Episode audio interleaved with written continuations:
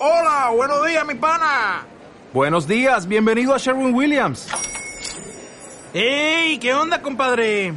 ¿Qué onda? Ya tengo lista la pintura que ordenaste en el ProPlus app. Con más de 6.000 representantes en nuestras tiendas listos para atenderte en tu idioma y beneficios para contratistas que encontrarás en aliadopro.com. En Sherwin Williams somos el aliado del PRO.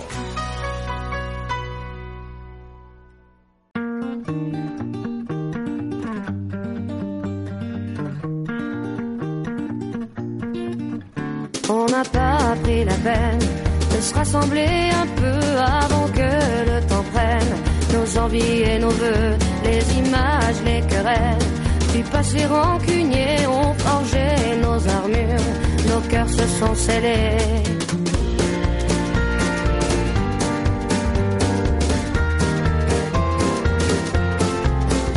Rester seul dans son coin, nos démons animés, perdus dans nos dessins, sans couleur gris foncé, on aurait pu choisir le pardon, essayer une autre histoire d'avenir que de vouloir oublier. Prenons-nous la main le long de la route, choisissons nos destins, sans plus aucun doute. J'ai foi et ce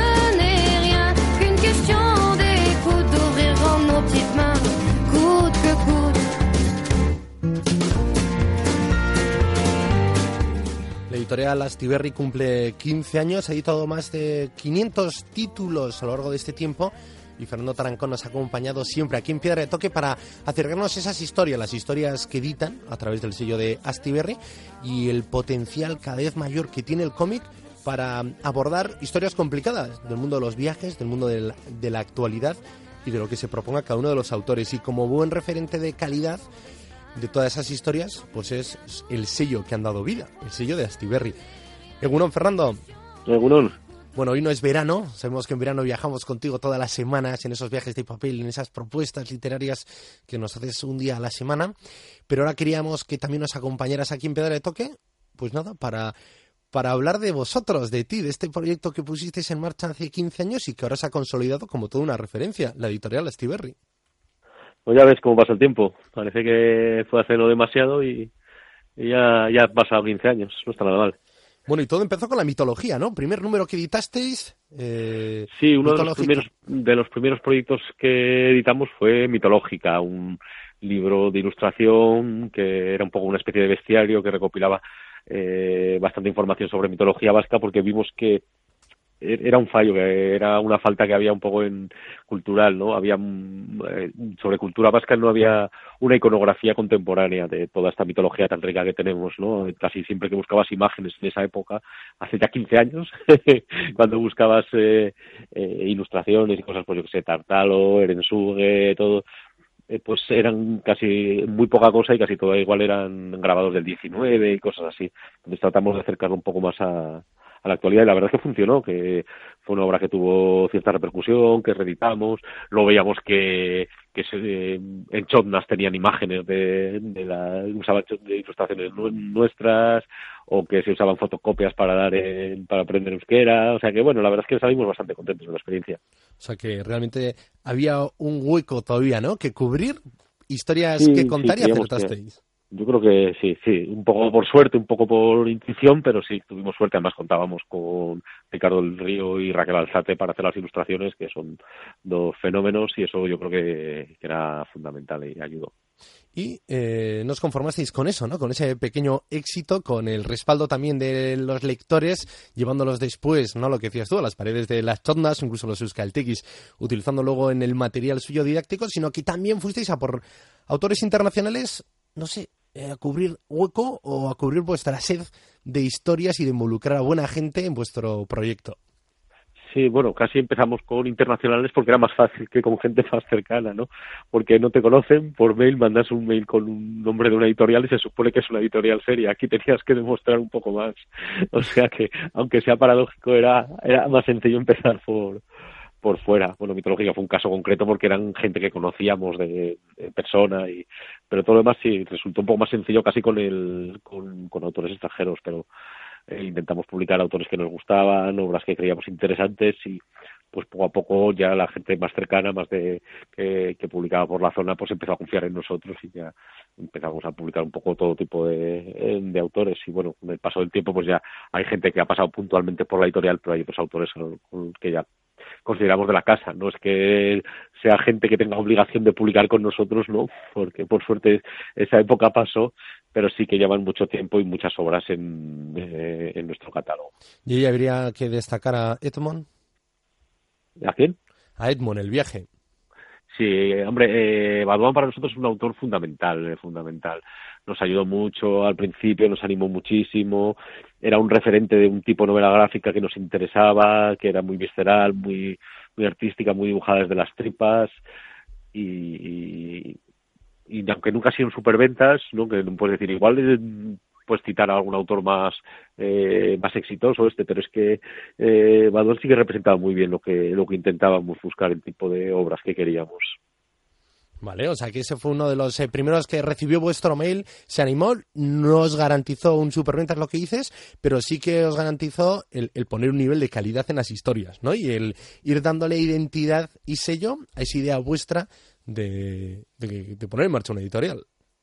Sí, al final eh, en realidad es un discurso a posteriori, el, el de la la idea que tienes de la editorial la vas construyendo a medida que vas creciendo. Al principio te mueves más por intuiciones y por el día a día y luego ya es cuando racionalizas y te das cuenta de qué tipo de proyecto es el que estás construyendo y, si coincide o no con el que quieres construir, que por suerte sí coincidían. Pero, pero, pero es mucho, el, es tanto el trabajo que de los primeros años, es tanto el, las horas que hay que meter que esa intelectualización viene a posteriori, el de estructurar y explicar qué tipo de obras y qué catálogo queremos, queremos construir al principio es algo un poco más, no sé si inconsciente o por lo menos menos elaborado. Vale, y luego es, eh, lo que tú dices, igual después haces esa lectura, ¿no? Y vas colocando las piezas. Un momento es ir sumando gente al proyecto. Manuel eh, Bartual, yo voy cogiendo aquí referencias de entrevistas que te han ido haciendo, Fernando, y te voy lanzando nombres. Esa, sí. Ese sí que ha sido, ¿no? Otra pieza clave en el éxito. Sí, Manuel es, es, sí, es una pieza fundamental de Astiberri, vamos, eso es eh, pues eso pues está Laureano Eloís y Javier eh, con en más en producción y en como editores.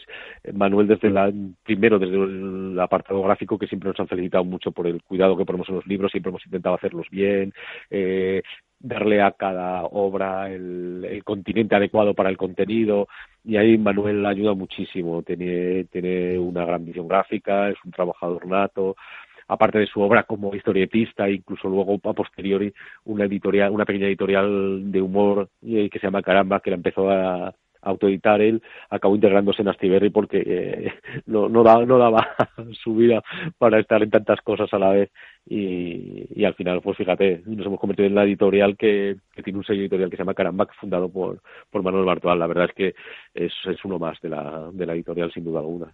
Y luego, gente, yo os descubrí a través de las historias y los viajes de Juan Sin Tierra, ¿no? Buscaba eh, historias al estilo de Joe Saco, pero por América Latina. Y un día pues fui, como me imagino que habrán ido muchos de la gente que nos está escuchando, a la librería Joker de Bilbao y ve las estanterías llenas de historias y dice, bueno, a ver, y se encuentra que la gente que atiende esa librería devoráis las historias, las conocéis y en cuanto os damos cuatro pistas casi empieza el juego que os gusta a vosotros, ¿no? Conectarnos con libros, con títulos y yo me llevé a, a Isusi, a los viajes de Juan Sin Tierra. Otro libro, yo no sé si también que destacar en vuestra historia, porque, bueno, pues un autor de aquí y, y una historia que funcionó luego muy bien. Claro, primero un autor de aquí, segundo un autor que nos está contando, aunque un poco ficcionado, pero es muy evidente que mucho de lo que nos cuenta es autobiográfico. Eh, un autor que crece con nosotros, ¿no? que también es su primera obra publicada, es, eh, es La pipa de Marcos, que se la editamos nosotros, que va a crecer.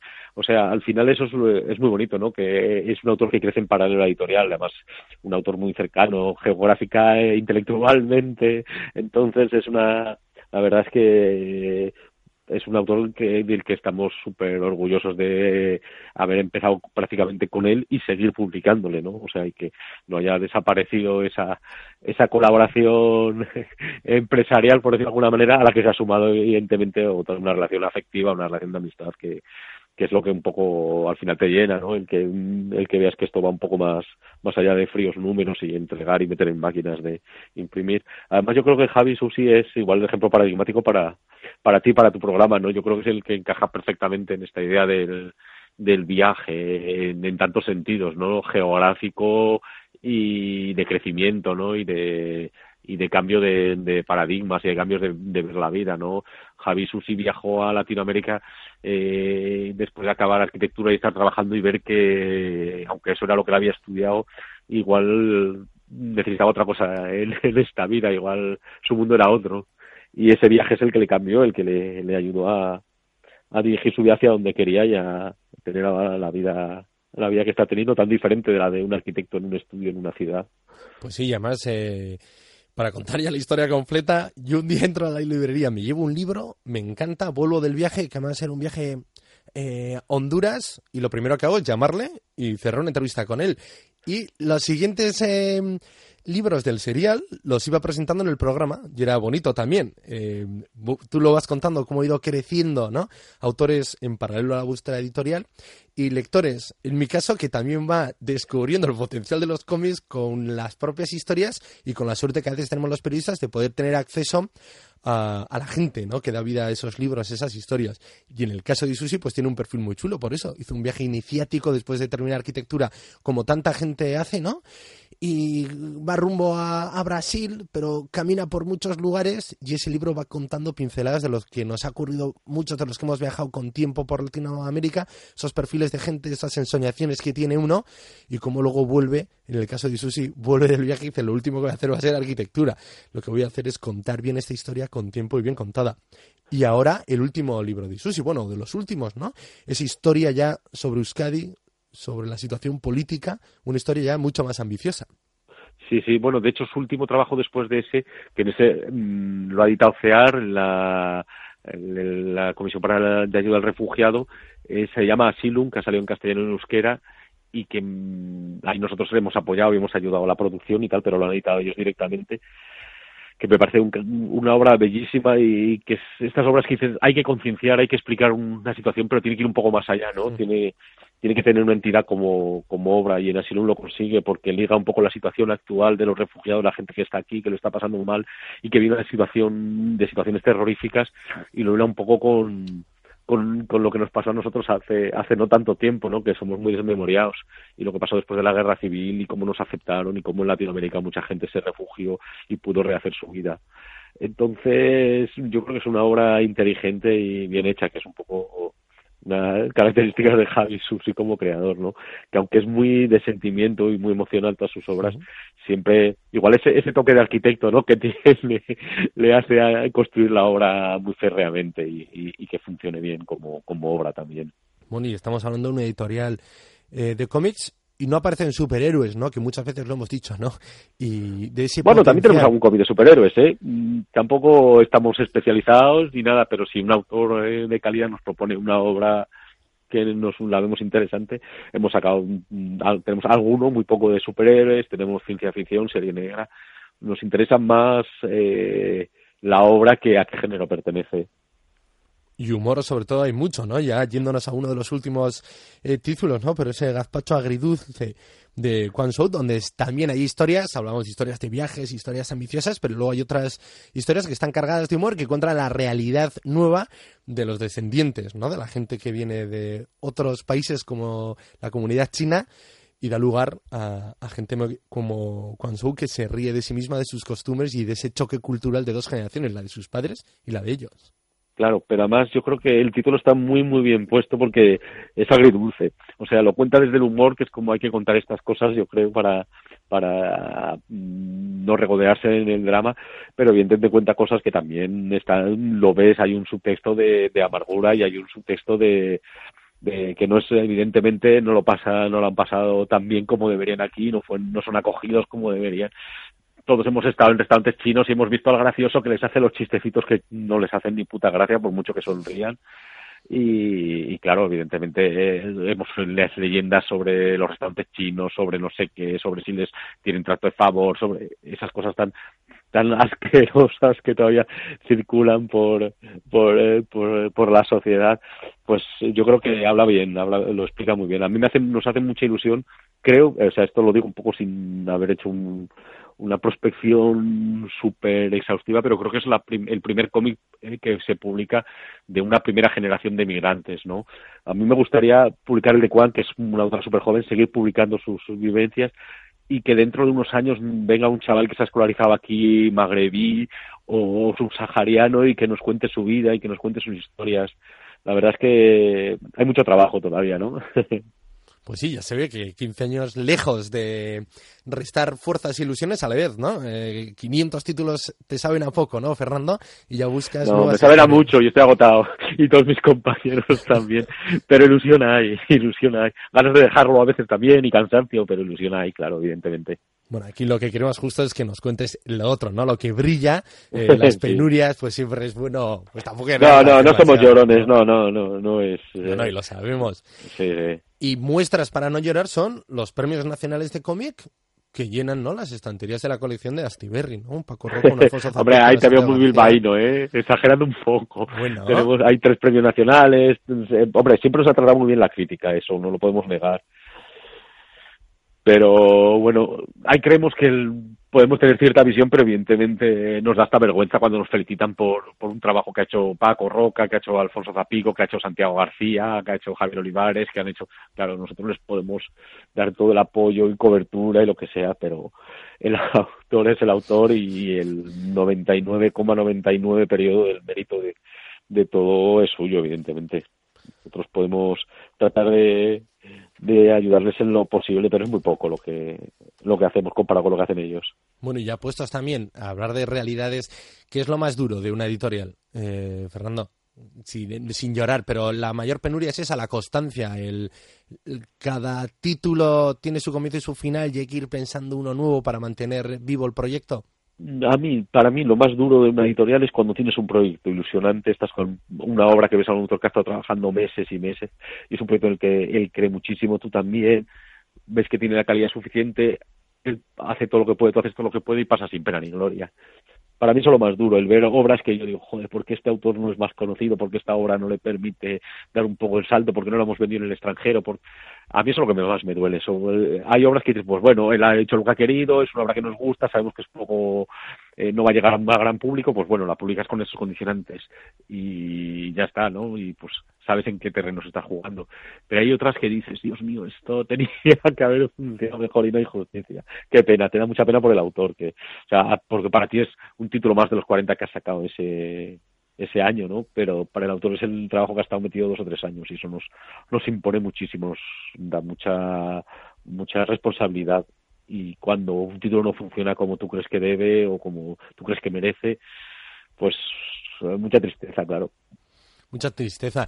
¿Y alegrías? Me imagino que justo todo lo contrario. Cuando peleas un proyecto y tiene buen respaldo y, luce todo, ¿no? El autor, la historia y la editorial cuando ves los autores que están firmando y viene un, un lector y le dice fírmame este, lo he regalado a no sé quién y a no sé cuántos, me emocionó muchísimo, me ha ayudado a entender a mi padre, me ha ayudado a he viajado a no sé dónde porque lo contaban aquí, me pasa algo parecido, estoy leyendo, me, he leído toda tu obra y ahora estoy leyendo más, pues eso es lo que te, te emociona, el verano cuando ves que hay la conexión que es como el ideal, ¿no? La conexión entre autor y, y lector, cuando ves que para un lector un autor o una obra se convierte en algo importante en su vida, ¿no? Porque nosotros, yo seré un parte de los editores de Astiberri, pero soy lector y yo sé lo que han significado algunas obras para mí, ¿no? Y como después de cerrarla dices, dejadme media horita tranquilo, ¿no? que estoy un poco en shock. Y cuando ves que eso le pasa a otra persona, cuando ves que, que alguien te lo explicita, pues eso te hace, evidentemente, te hace una ilusión bárbara. Bueno, y estos próximos 15 años, ¿cómo lo ves? Cuando arrancasteis con esa historia ¿no? de mitología, que veis un hueco que os apetecía ponerla en marcha, eh, mira lo que ha dado de sí. ¿Cómo proyectas el futuro, Fernando? Mm, no pienso, no pensamos demasiado en el futuro así, no somos una empresa de grandes planes estratégicos a 5 o 10 años. Nosotros somos otro tipo editorial. Sí tenemos mucha ilusión por ver los autores jovencísimos, los que, los que surgen ahora, los que se han criado leyendo obras como las que publicamos nosotros y otras tantas editoriales, evidentemente. Gente que está leyendo obras adultas, que porque la mayoría de la gente que está trabajando ahora, los, pues eso, los Paco Roca, los Santiago García, no se publicaron leyendo este tipo de novela gráfica, no existía este tipo de novela gráfica, son ellos la vanguardia, son ellos los creadores, pero sí, ahora sí que hay gente que ha visto que se puede montar todo tipo de historias de todo tipo de maneras.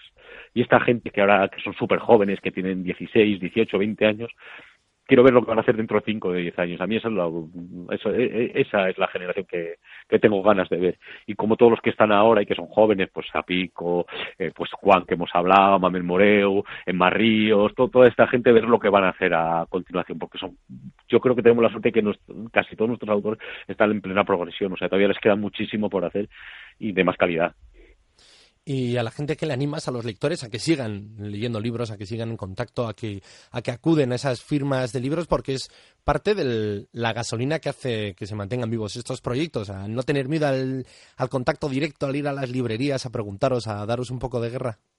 Claro, es fundamental. O sea, lo primero es que la gente que no lea cómic, que le dé una oportunidad. Dice, pues es una forma de contar historias como otra cualquiera, como la literatura, como el cine, como el teatro pues ¿por qué no? O sea, no puedes decir no me gusta el cine, puedes decir, ay, no me gusta este director que me parece un pesado. Algo de cine te tiene que gustar, no es casi inconcebible pensar que no te gusta el cine, que no te gusta nada de cine. Pues lo mismo va a pasar con esto. Siempre, ahora mismo yo creo que vivimos una época magnífica donde hay obras eh, muy interesantes para casi todo tipo de públicos y que la gente se acerque. Que la gente se acerque, pruebe, investigue y vea cuál es su cómic. Fernando Tarancón, es que ricasco, es que ricasco por la tenacidad de haber mantenido vivo este proyecto, porque somos muchos los que hemos disfrutado leyendo las historias. En mi caso, y no quiero ser ¿no? Eh, insistente, pero a mí lo que me lo que me ha unido es, ha sido las historias de viajes y la ambición a veces a, afrontar eso, pues problemas como dices tú, el problema de una generación nueva de inmigrantes con la realidad y esos chistes, pues también tienen cabida en la novela gráfica y sobre todo tienen cabida en el sello de Astiberri. Que los editéis muy bien, que encima sois de aquí, Fernando, y tú eres un tipo genial y luego los presentas siempre de una forma muy atractiva. Es que ricasco, Fernando, y que estos próximos 15 años, pues por lo menos a por otros mil ejemplares, ¿no? ¿O qué? Yo me conformo con, hacer, con que en Astiberri editemos obras de calidad y que le interesen a los lectores y que los autores puedan pues por lo menos pues, desarrollarse como autores y explicar lo que quieren. Muy bien, pues en astiberri.com tendremos una ventana siempre al trabajo que desarrolláis. Es que ricasco. Yuri. À se cacher de soi-même, c'est con, c'est con peut-être con, car l'autre n'est que le reflet de ce qu'on se fait à couvert. C'est con, c'est con peut-être con, à se cacher de soi-même.